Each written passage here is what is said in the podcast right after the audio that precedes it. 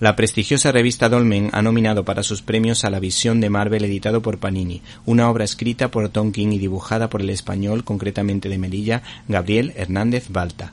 La visión, Visiones de Futuro, es un ejemplar más que interesante, pues cuenta cómo una máquina creada por un ser perverso como Ultron adquiere la conciencia y se revela contra su padre para hacer el bien, participando en 37 misiones en las que colabora para salvar a la humanidad junto a los Vengadores. Sin embargo, sus autores en este caso enfrentan al personaje a la realidad del día a día.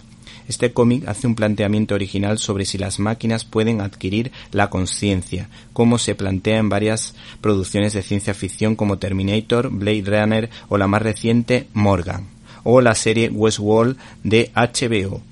Este TVO se plantea si los humanos aceptarían a las máquinas y sobre todo si aceptarían que se comportasen como humanos. ¿Y cómo se sentirían esas máquinas si no las aceptasen? Y es que estas máquinas humanas conocidas como ¿Te está gustando este episodio? Hazte fan desde el botón apoyar del podcast de Nivos. Elige tu aportación y podrás escuchar este y el resto de sus episodios extra. Además, ayudarás a su productor a seguir creando contenido con la misma pasión y dedicación.